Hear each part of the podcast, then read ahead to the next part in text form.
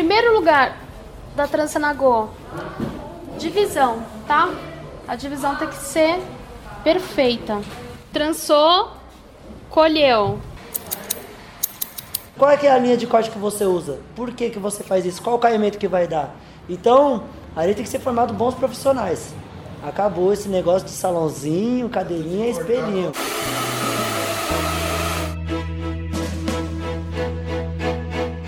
Taine String, 29 anos. Jason Melo, 26. Dois jovens que encontraram um jeito de agradecer tudo o que receberam. Eles são cabeleireiros. Aprenderam o ofício onde hoje dão aula, no projeto Tesourinha.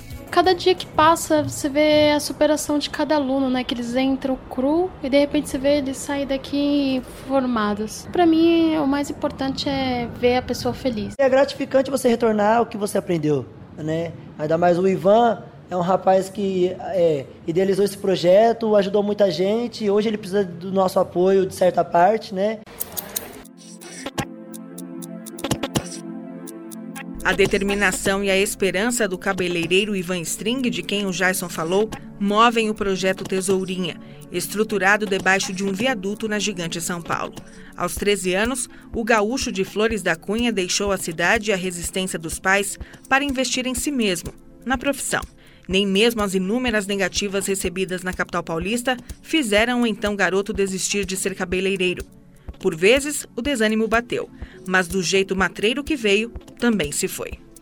Tempos depois, a oportunidade de aperfeiçoamento bateu a porta de Van String. Foi para o Canadá e trabalhou cerca de 10 anos em salões. Voltou ao Brasil e aqui teve a ideia de dividir com outras pessoas o que tinha de melhor. E assim o fez. Há 25 anos, o projeto Tesourinha investe na formação profissional de jovens e adultos interessados em ingressar no mercado da beleza. Para fazer os cursos de cabeleireiro, maquiagem, depilação, manicure e tantos outros, paga uma pequena taxa só quem pode. O dinheiro ajuda com as despesas do local. Pelas contas de Van String, a iniciativa formou neste período todo aproximadamente 50 mil profissionais. São muitos tesourinhas espalhados por aí. Tem gente aí que sustenta a família inteira, tem gente que incentivou a família para ser profissional, é, tem gente que montou negócios tal, conhece a profissão, entendeu?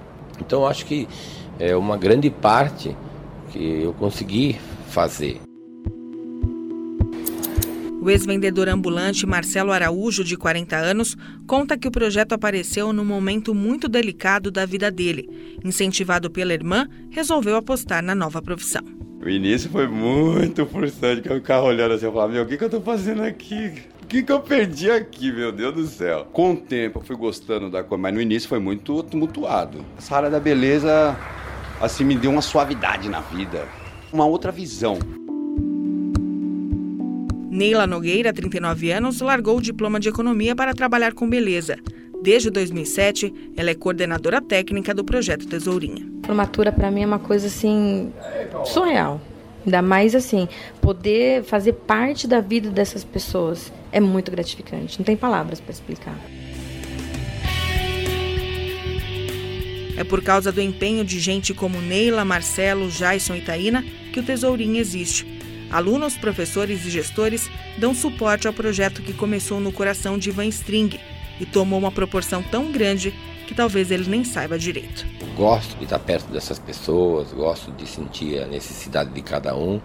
E eu sempre digo, se eu estou fazendo isso, é porque Deus me deu essa oportunidade para fazer. Então acho que a motivação vem daí, é do ser humano mesmo que você forma e que você dá para ele um trabalho, sabe? Sou uma pessoa realizada nesse sentido, mas acho que tem muita coisa ainda que a gente tem que fazer.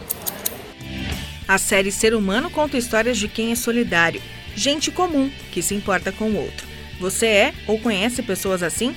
Então entre em contato pelo e-mail serhumano@agenciaradioweb.com.br.